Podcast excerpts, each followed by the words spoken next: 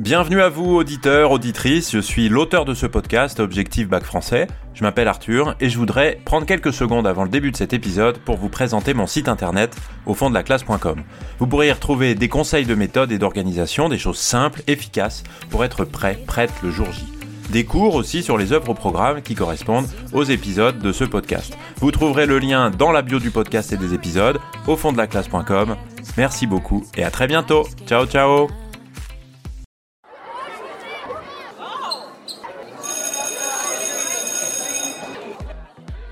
Bonjour à tous, chers élèves et chers amis du site au fond de la classe.com. Dans cet épisode, nous allons voir que Colette célèbre sa mère, mais aussi son père et ses frères, autrement dit, sa famille.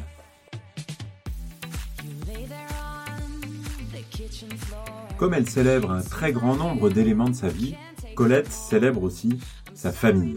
Et on peut évidemment s'arrêter sur le récit Sido, qui est paru en 1929 et qui a été enrichi en 1930 de chapitres supplémentaires, puisqu'au départ il n'y avait que le chapitre Sido, et que ce chapitre Sido a été donc enrichi de deux autres chapitres, celui qui s'appelle Le Capitaine, et puis euh, le troisième qui s'appelle Les Sauvages. On peut donc dire que d'une certaine manière, ce récit, avec ces trois chapitres, recompose la famille de Colette et le monde de son enfance. Chacun des trois chapitres de Sido est consacré à un ou à plusieurs membres de la famille de Colette. Et le texte, on peut le dire, célèbre une famille qui est douce, qui est aimante, où on n'élève jamais la voix, contrairement d'ailleurs aux autres maisons des voisins du village. Alors, on va traiter euh, les membres de la famille les uns après les autres, de la même manière que les chapitres se proposent à la lecture. En commençant par la mère, Sido, euh, puis on va évoquer le père, le capitaine, et enfin les frères et sœurs, les sauvages. Alors, bien sûr, comme le titre du livre l'indique, Sido, c'est évidemment la mère qui est le centre de la célébration que Colette fait de sa famille. Et à ce titre-là, on peut citer une petite phrase euh, de Sido qui dit Je la chante de mon mieux. Et avec ce verbe chanter, eh bien, Colette dit qu'elle célèbre sa mère par son écriture, comme on le ferait avec une poésie. Parce qu'évidemment, chanter, eh bien, euh, c'est produire un son harmonieux, évidemment, qui se rapporte à, la musique, ou à la musique qu'on fait au moins avec sa voix.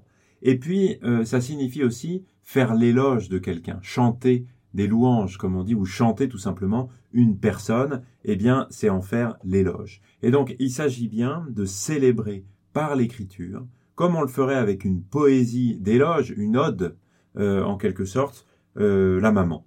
Et cette mère, elle a euh, dans le chapitre Sido un certain nombre de caractéristiques qui sont les parts, les différentes parties de cet éloge de la mère. D'abord, c'est une femme qui est, on en a déjà parlé dans d'autres épisodes, intimement liée à la nature idyllique, à une nature parfaite, bucolique, bienfaisante, et on la voit en particulier à son jardin, à ses fleurs et à ses arbres, c'est-à-dire en train de faire, d'agir et d'interagir avec cette nature pour la produire elle-même dans son jardin, et aussi tout simplement pour entrer en contact, parfois de manière un peu magique, euh, avec elle. Euh, je vous cite un extrait qui apparaît dans Sido et qui évoque le problème du portrait tel qu'il se pose pour Colette. Comment faire le portrait de ma mère? Et elle dit ceci. J'aurais volontiers illustré ces pages d'un portrait photographique. Mais il m'eût fallu une Sido debout, dans le jardin, entre la pompe, les hortensias, le frêne pleureur et le très vieux noyer. Là je l'ai laissé, quand je dus quitter ensemble le bonheur et mon plus jeune âge. Dans ce passage, Colette insiste donc bien sur deux éléments, ceux que j'ai cités avant. D'abord sur le lieu du jardin. Euh, le jardin, c'est le lieu naturel euh, de sa mère. C'est le lieu où elle est euh, elle-même, le lieu où on peut la trouver pour en faire son portrait, pour synthétiser quelque chose sur elle, en quelque sorte. Et puis l'autre élément, c'est que c'est une femme qui est toujours en action. C'est que un portrait photographique tel qu'on pouvait le trouver n'aurait pas été compétent pour la présenter, pour faire le portrait de cette femme. Parce que dans un portrait photographique, on l'aurait trouvé passive, on l'aurait trouvé avec un décor neutre, intérieur, quelque chose comme ça. Or, si on ne la montre pas dans son jardin et active dans son jardin, c'est-à-dire à ses fleurs, à ses arbres, en train euh, de jardiner, en train euh, de prendre soin de ses plantes, eh bien, ça n'est pas vraiment elle. Et on pourrait même euh, aller encore plus loin en disant que Sido euh, a un lien magique avec la nature, un lien magique avec cette nature avec laquelle elle semble connectée euh, de façon euh, surnaturelle, en quelque sorte. On en a déjà parlé dans un extrait, dans un autre épisode, avec un extrait où il est question de la pluie qu'on entend venir du village voisin qui s'appelle Moutier. Et je vous cite un petit passage de, cette, de cet extrait. Son ouïe, qu'elle garde affine, l'informait aussi, et elle captait des avertissements éoliens. Écoute sur Moutier, me disait-elle. Elle levait l'index et se tenait debout entre les hortensias, la pompe et le massif de rosiers. Là, elle centralisait les enseignements d'ouest par-dessus la clôture la plus basse. Tu entends? Rentre le fauteuil, ton livre, ton chapeau. Il pleut sur Moutier, il pleuvra ici dans deux ou trois minutes seulement. Vous voyez que là, euh, c'est un sens, c'est Louis, en l'occurrence, qui informe immédiatement euh, la mère de Colette, Sido, de ce qui va se passer dans l'avenir. C'est-à-dire, il va pleuvoir. Et ça, sa connexion avec les éléments de la nature lui permet de le savoir par avance, de prévoir ce qui va se passer. Et ici, on le voit hein, avec cette suite de écoute et ensuite tu entends, qui est suivi juste après d'une euh, série d'impératifs rentre le fauteuil, ton livre, ton chapeau, il pleut sur Moutier, etc. Euh, c'est un, exemple ici de la connexion magique qui existe entre cette femme et la nature, comme si elle avait un pouvoir, une communication particulière avec les éléments. Et de manière peut-être un petit peu moins classique, ajoutons un élément du portrait de cette femme, euh, c'est son côté anticonformiste. Euh, c'est une femme, Sido, qui est présentée par sa fille Colette comme rejetant les normes sociales, et en particulier l'Église. Et contre ces normes sociales, elle, elle choisit la vie, elle choisit les enfants, et elle choisit le rire, le rire euh, libéré. Euh, je vous cite un extrait euh, qui évoque un personnage, Monsieur Enfer, qui est mort dans le village, et une femme du village vient voir Colette, qui a un beau jardin, pour lui demander si elle ne peut pas fournir des fleurs pour l'enterrement. Et euh, voilà comment l'épisode se passe. Je vous le lis. C'est pour le pauvre monsieur Enfer qui est mort hier à la nuit. La pauvre madame Enfer fait peine. Elle dit qu'elle voudrait voir partir son mari sous les fleurs, que ce serait sa consolation. Vous qui avez de si belles roses-mousses, madame Colette. Mais rose-mousse, quelle horreur Sur un mort Après ce cri, elle se reprenait et répétait. Non. Personne n'a condamné mes roses à mourir en même temps que monsieur Enfer. Mais elle sacrifiait volontiers une très belle fleur à un enfant très petit, un enfant encore sans parole. Elle lui donna une rose cuisse de nymphe émue, qu'il accepta avec emportement, qu'il porta à sa bouche et suça, puis il pétrit la fleur dans ses puissantes petites mains, lui arracha des pétales, rebordés et sanguins à l'image de ses propres lèvres. Voilà pour cet extrait. Et alors, vous voyez ici que l'anticonformisme de, la mère de Colette, de Sido, est ici montré par un parallèle entre deux scènes qui sont évidemment pas du tout euh, contemporaines, mais qui sont rapprochées ici par le récit euh, que fait Colette. Une première, dont je vous parlais en introduction, c'est la mort d'un homme et une demande faite euh, par une dame du village à Sido de fournir des fleurs. Et Sido dit, mais non, enfin, mes fleurs n'ont pas ce destin-là que d'aller servir à un mort aller être posé comme ça sur un mort. Alors non, je vous donnerai pas mes fleurs.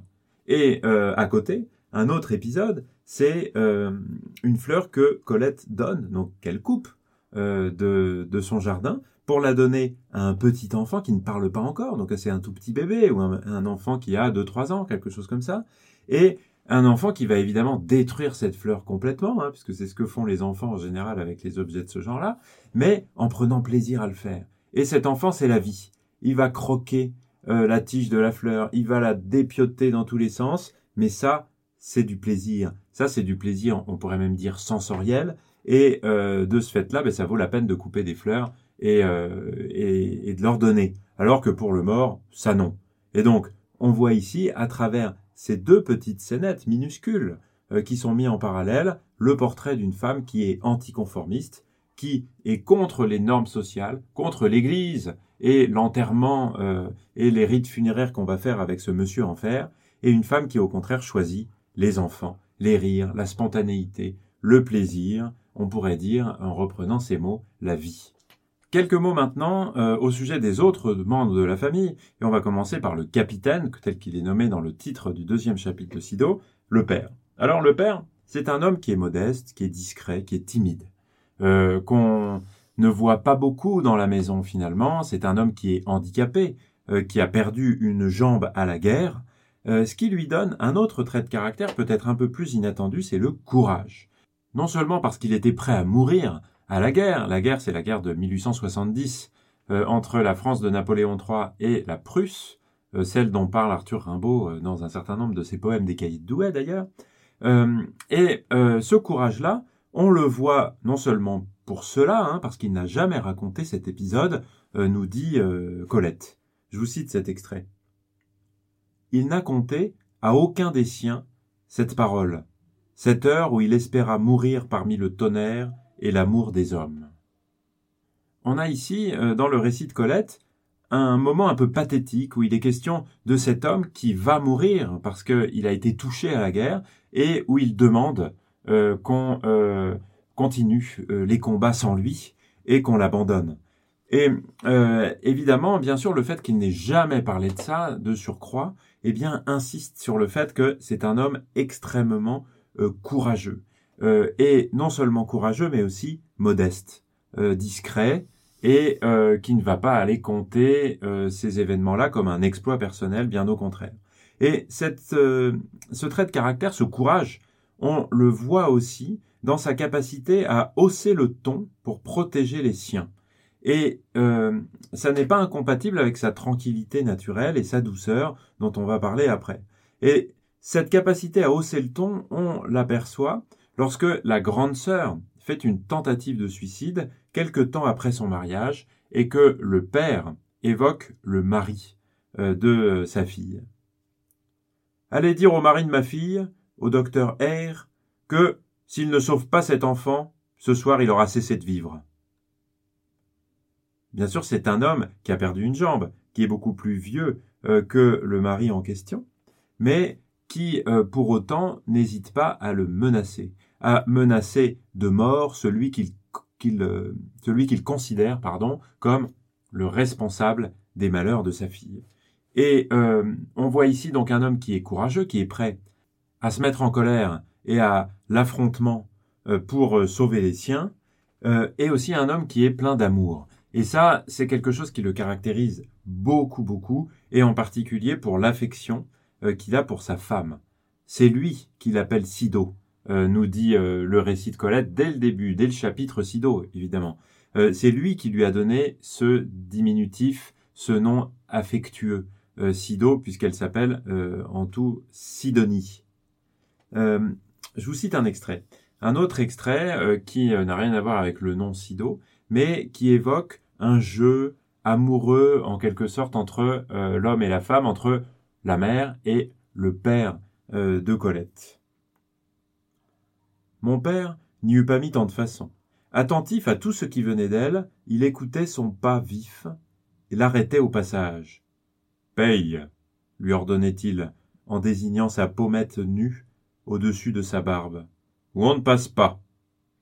Elle payait, au vol, d'un baiser vif comme une piqûre, et s'enfuyait, irritée, si mes frères ou moi l'avions vue, payer. Cette petite scène, euh, vous le voyez, eh bien, c'est une scène pleine d'affection, euh, puisque le mari est assis, hein, puisque de toute façon, il ne peut pas vraiment se lever, sauf pour se déplacer, et euh, il empêche sa femme de passer en lui réclamant, comme si on était à un péage d'autoroute, euh, de payer. De payer et de payer, non pas évidemment avec de l'argent, mais de lui donner un baiser, puisque au moment où il lui dit paye, il tend sa joue pour recevoir un baiser de sa femme. Et sa femme, qui est plutôt pudique et n'a pas du tout envie de montrer euh, ce genre de choses devant les enfants, eh bien, lui donne, de manière légère et très rapide, un baiser sur la joue et euh, reçoit la permission, en quelque sorte, par son mari et euh, amoureux euh, de passer. Et on a ici, seulement avec une petite anecdote évidemment, l'image d'un homme aimant, un homme qui est prêt à dire qu'il aime et à, exprimer de cette façon-là qu'il est tout simplement amoureux de Sido, amoureux de sa femme. Et puis un dernier aspect sur cet homme, eh bien, c'est son côté artiste. Euh, le père de Colette est présenté dans le chapitre Le Capitaine comme un amateur de musique et de livres, qui passe énormément de temps dans sa bibliothèque à faire on ne sait pas très bien quoi d'ailleurs euh, au début, et en fait on se rend compte au fur et à mesure que le temps est passé à écrire, à écrire une œuvre que personne n'a jamais vue et qui justifie en réalité toutes ces heures passées seul dans sa bibliothèque. Et coup de théâtre, un petit peu euh, après dans la suite du récit, on se rend compte, à sa mort, que toutes les pages de ces textes sont blanches, et dit qu'il n'a donc rien écrit. Euh, je vous cite cet extrait, qui est évidemment très émouvant, parce que c'est une découverte extrêmement surprenante au moment de la mort de cet homme. La douzaine de tomes cartonnés nous remettait son secret, accessible, longtemps dédaigné. Deux cents, trois cents, cent cinquante pages par volume. Beau papier verger crémeux, ou écolier, épais, rogné avec soin, des centaines et des centaines de pages blanches. Une œuvre imaginaire, le mirage d'une carrière d'écrivain. Et on a donc là le mystère percé de cet homme qui a écrit, comme dit euh, Colette ici, à la fin de la citation que je viens de faire, une œuvre imaginaire, qui n'a jamais réussi à aller au-delà de son imagination, au-delà de la page blanche, du manque d'inspiration, mais qui a voulu faire cette œuvre.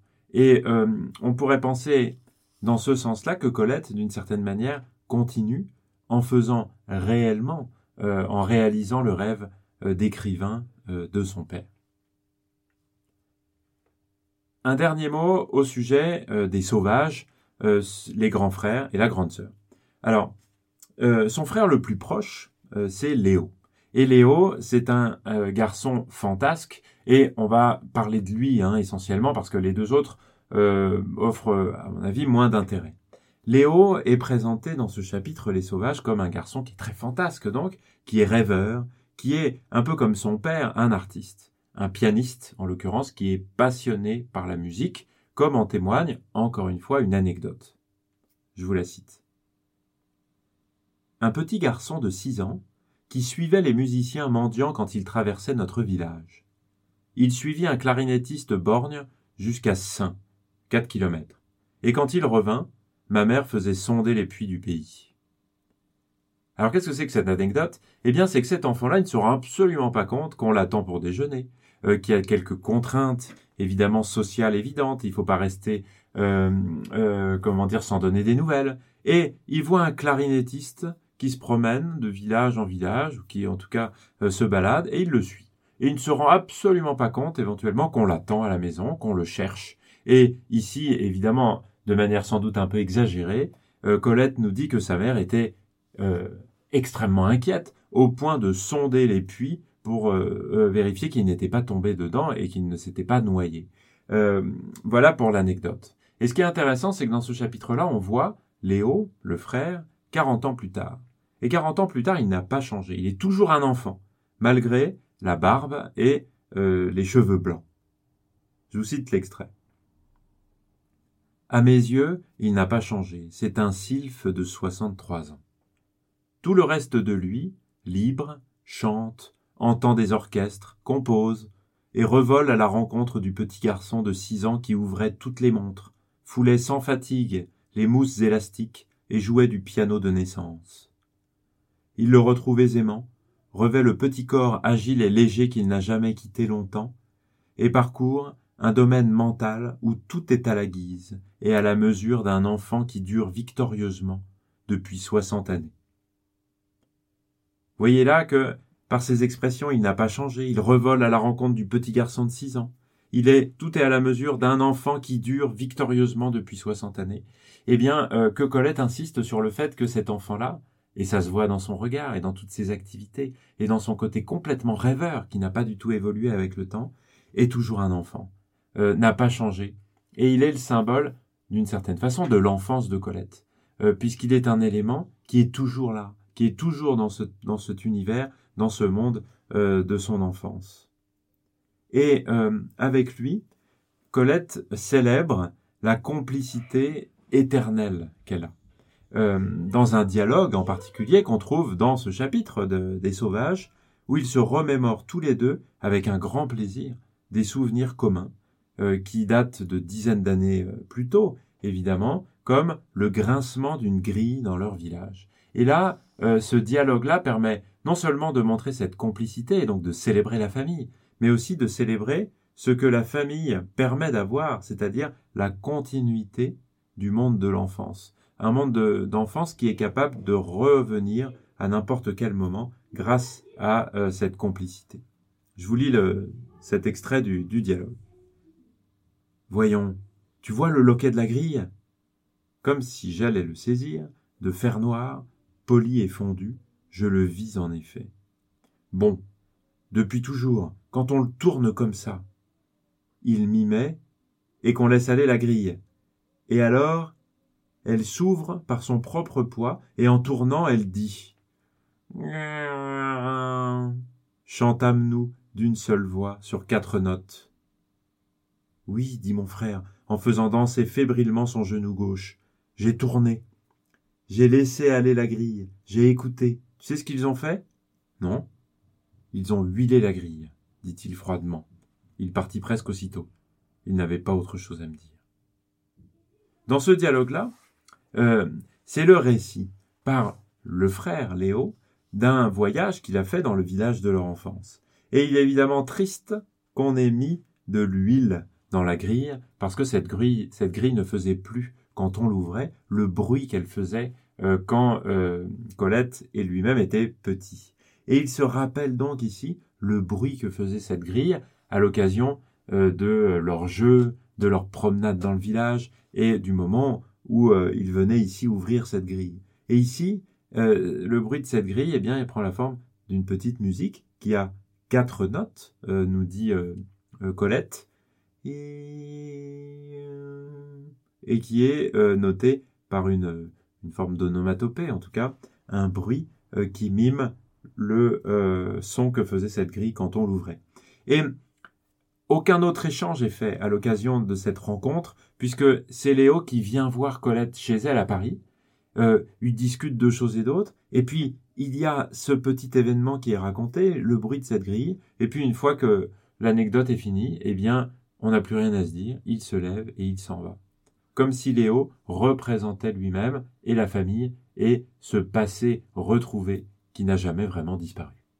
Voilà en tout cas ce que je souhaitais partager avec vous sur la célébration de la famille dans euh, le récit Sido de Colette. Vous pouvez retrouver un certain nombre de choses sur le site internet au fond de la classe.com.